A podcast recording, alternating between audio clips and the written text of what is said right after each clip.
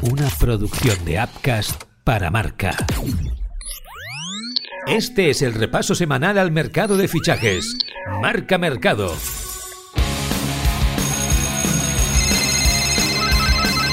Marca Mercado con Joan Prats y Diego Picó.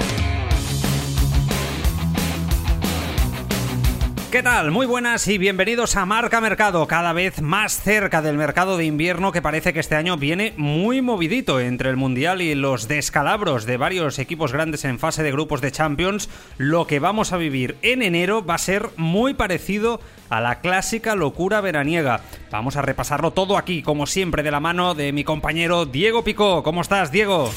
Hola Joan, ¿qué tal? Decía lo del Mundial y la Champions, pero es que luego tienes a otros como Mbappé que directamente se ponen en el mercado en pleno mes de octubre. Lo de Mbappé es el cuento de nunca acabar. Hoy vamos a hablar de él, pero también de muchos otros nombres que han marcado la actualidad del mercado y eso que aún falta más de un mes para que nos pongamos manos a la obra. Pues venga, nos ponemos manos a la obra, lo comentamos todo ya en Marca Mercado.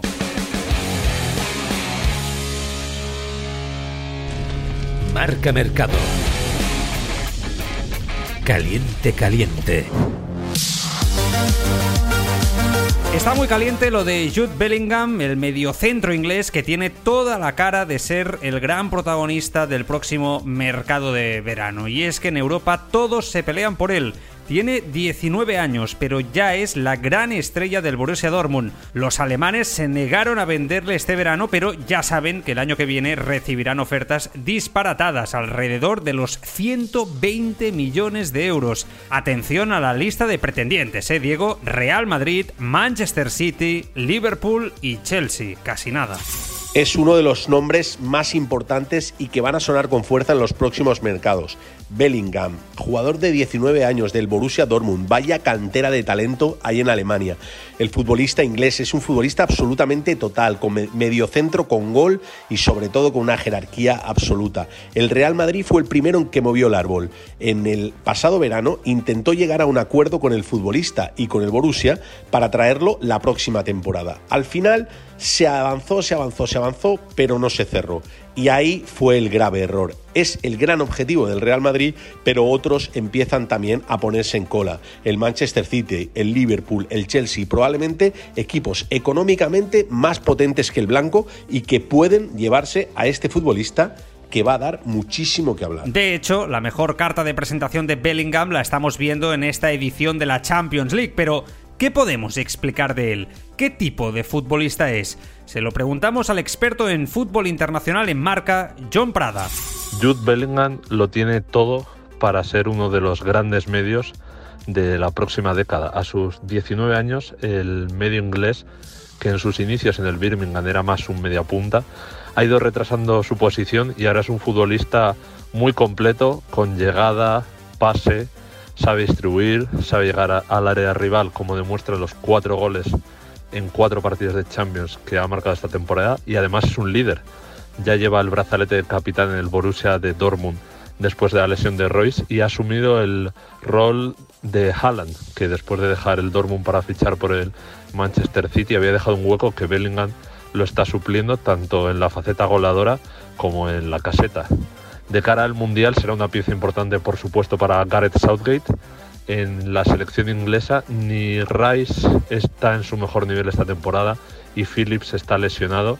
No sé si puede entrar dentro del doble pivote, si será titular, pero es un futbolista que en los próximos años será importante, como ya lo ha sido, tanto en el Dortmund como en la selección inglesa y en el equipo en el que juegue, porque Bellingham lo tiene todo para triunfar y ser una referencia dentro de los centrocampistas box to box, que es lo que pide el fútbol actual, tener físico, tener llegada, tener calidad y además gol. Marca Mercado. No se lo cree nadie. Venga, va, hombre. Hoy el protagonista de esta sección es uno de los grandes nombres de lo que llevamos de liga, Nico Williams, el crack del Athletic Club, está explotando esta temporada y algunos portales de noticias apuntaban a que el Real Madrid estaría preparando 85 millones de euros para ficharle el próximo verano. Nadie duda de la calidad de Nico, pero entre las opciones que tiene el Madrid arriba y el dineral que son 85 kilos, me parece a mí, Diego, que esto es difícil de creer. Realmente, Joan, no creo que sea el gran objetivo del Real Madrid para reforzar el ataque. Es verdad que el, Madrid en esas zonas, jugadores como Vinicius, Rodrigo, eh, son futbolistas totales, futbolistas que tienen muchísimo nivel y que es muy difícil sustituir. Es verdad que Nico Williams tiene eh, un gran nivel, ha mostrado una explosión y probablemente esté en esa lista del Mundial que puede presentar Luis Enrique, pero no es un jugador eh, que ahora mismo el Real Madrid esté suspirando por él. El Real Madrid busca más un sustituto de Karim Benzema que un jugador de banda como puede ser Nico. No obstante, el Madrid ya lo ha dicho muchas veces, está un poco cansado de que se utilice su nombre para subir las cotizaciones de otros jugadores y yo creo que esto puede ser un caso bastante ejemplar de que es un gran futbolista pero que ahora mismo no tiene hueco en el Real Madrid y menos por 85 millones de euros. Marca Mercado. Nos ha dejado flipados.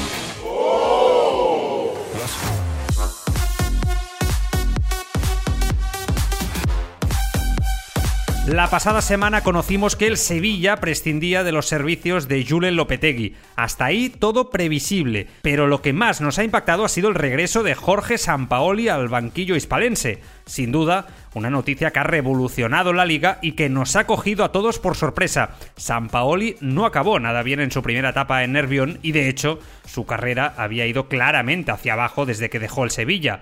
Diego, una de las noticias, sin duda yo creo que de la temporada incluso, ¿eh? Joan, es que el mercado de entrenadores no se detiene, así como el de futbolistas se para y ya no se puede ni fichar ni vender. Eh, evidentemente el mercado de entrenadores sigue vivo y en cuanto empieza la liga y el balón empieza a rodar, muchos entrenadores eh, van por el aire, ¿no? Muchos entrenadores acaban sus contratos por decisión de las directivas. El caso de Lopetegui es significativo. El Sevilla, eh, que la temporada pasada ya no acabó del todo bien, aunque mantuvo su puesto de Champions, había empezado de forma horrible, muy mal en Champions y también muy mal en Liga.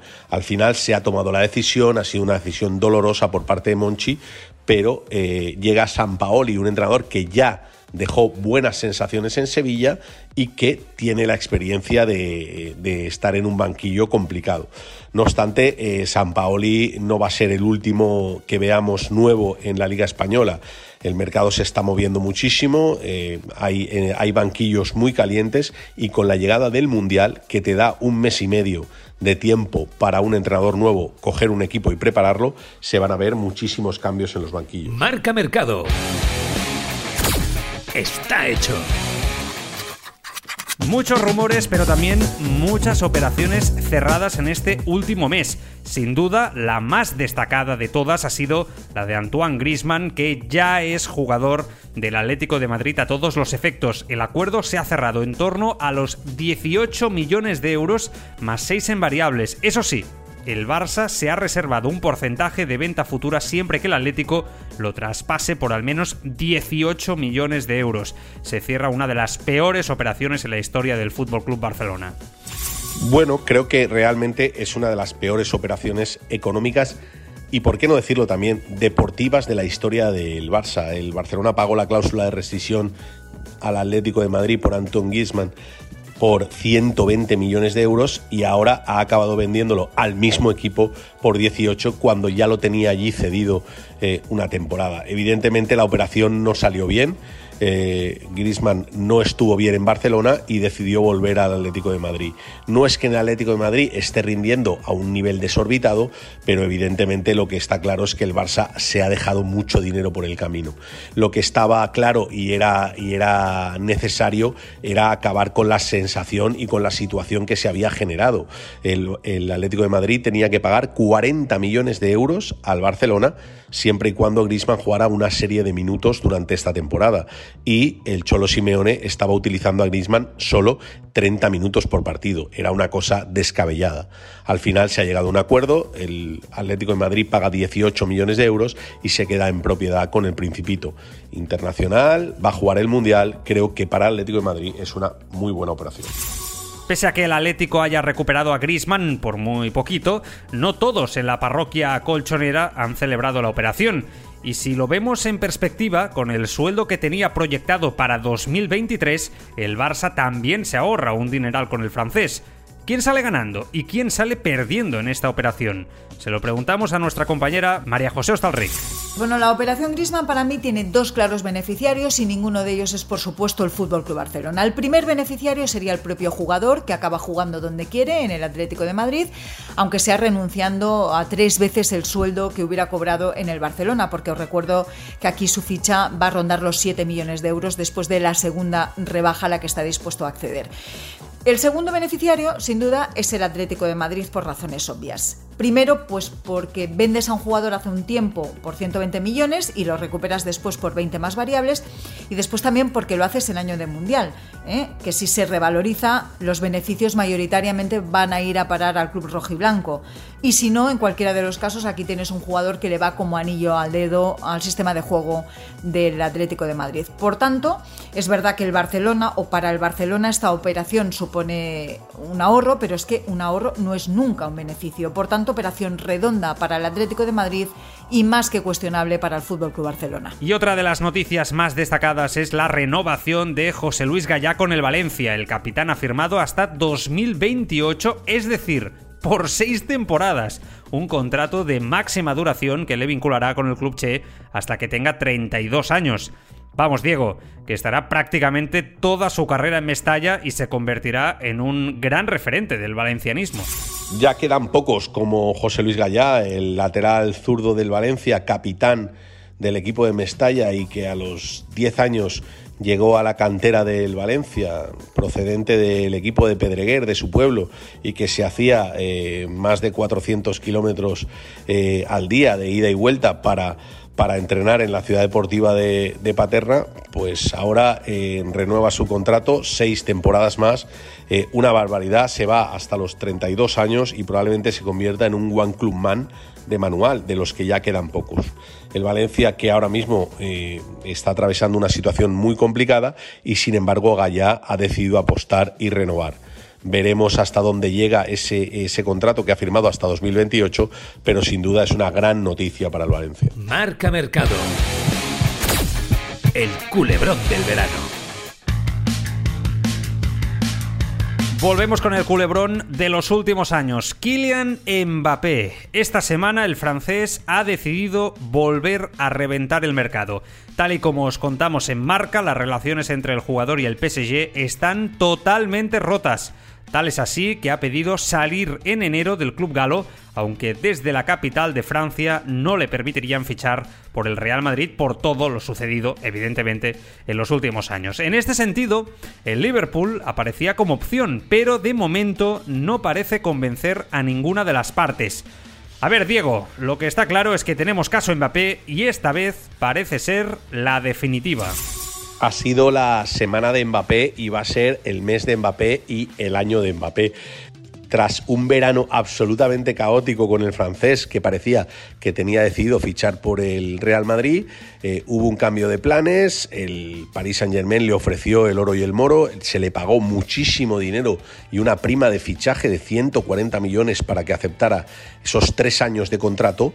Poco después se supo que no eran tres, que eran dos, que se fichaba hasta 2024 con 125 millones de euros de sueldo por temporada y ahora Mbappé se quiere marchar y no han pasado ni cinco meses desde que renovó con el Paris Saint Germain. Se ha montado una bien gorda en París. Ahora mismo parece que ya no hay vuelta atrás, que Mbappé se quiere marchar. Se habla de bots incluso eh, para eh, desprestigiar la figura del francés en redes sociales pagadas por el propio PSG. Eh, el lío es tal que parece que no hay vuelta atrás, seguro en el caso de Mbappé. Veremos cómo acaba, veremos si sale después del Mundial. Lo que está claro es que parece que la puerta del Real Madrid, de momento, puede estar cerrada. Es la gran noticia de las últimas semanas y ahora solo queda saber cuál será la postura del Real Madrid tras conocer esta noticia. Se lo pregunto al redactor jefe de marca, José Félix Díaz. Kylian Mbappé se resiste a pasar inadvertido en su día a día, no asume esa falta de protagonismo y cuando no lo tiene en el terreno de juego, pues lo busca afuera, lo busca en los despachos y ahora en una rabieta más de niño pequeño que de profesional del fútbol, quiere salir del PSG, un equipo con el que renovó contrato en el pasado mes de mayo y dijo sentirse muy feliz y sentirse dichoso de lo que estaba haciendo. La verdad es que como no ha encontrado la respuesta del PSG a sus peticiones, a lo que él esperaba, pues el delantero ha decidido dar un paso atrás o adelante, nunca se sabe, y buscar una salida. Evidentemente, en cuanto a la de Mbappé, se le relaciona con el nombre del Real Madrid, pero el Real Madrid en estos momentos y cara a los próximos mercados no cuenta para nada con el delantero francés. Decir que no gusta sería mentir, pero evidentemente gustaba el Mbappé de antes, no es de ahora, y menos con una operación a sus espaldas de 150 millones de euros de sueldo y un coste de traspaso. Mbappé solo se cerró las puertas del Real Madrid y de momento por Valdebebas y el Bernabéu no se las han abierto. Marca Mercado. Qué viejos somos. A finales del siglo pasado, el Real Betis sorprendió al mundo del fútbol acometiendo el fichaje más caro de todos los tiempos por aquel entonces. Fue un 28 de agosto de 1997 cuando don Manuel Ruiz de Lopera pagó 27 millones de dólares por Denilson, extremo izquierdo del Sao Paulo, por el que suspiraba media Europa. Fue una operación histórica porque además de esa cantidad de dinero, Denilson firmó por 10 temporadas con los verdiblancos. Fue el mayor riesgo de la historia de la entidad y marcaría para siempre la etapa del Opera en el Betis.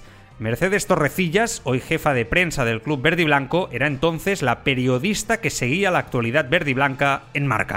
De aquellos días, bueno, pues lo que recuerdo fue eh, infinidad de, reuniones, de llamadas a Brasil para intentar contrastar si realmente el Betis tenía algo que hacer y em, bueno, muchísimas guardias en Jabugo, que era la calle donde tenía Manuel Ruiz de Lopera su despacho y em, bueno, como el día, si no recuerdo mal, el 25 o el 26 de agosto, ya de madrugada haciendo yo una guardia, pues pillamos a, la gente de Denilson en aquella época, Luis Viana, el vicepresidente del Sao Paulo y algún intermediario más saliendo de una reunión con Lopera en el que quedó, bueno, pues definitivamente cerrado el acuerdo eh, con el jugador y con el Sao Paulo eh, teniendo que salvar todavía un escollo. Y es que la Lazio tenía una opción preferencial sobre el jugador si igualaba la oferta del Betis se lo llevaba, pero bueno, finalmente expiró el plazo, no la igualó y Lopera, bueno, pues se gastó lo que ahora serían 30 millones de euros, 5.200,